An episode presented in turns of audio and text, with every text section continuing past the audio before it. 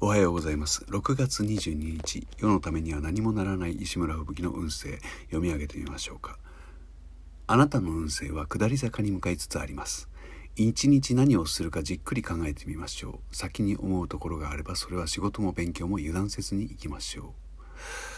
う。さらに昨日よりも、えー、下り坂ということですね。どこまで下るんでしょうか。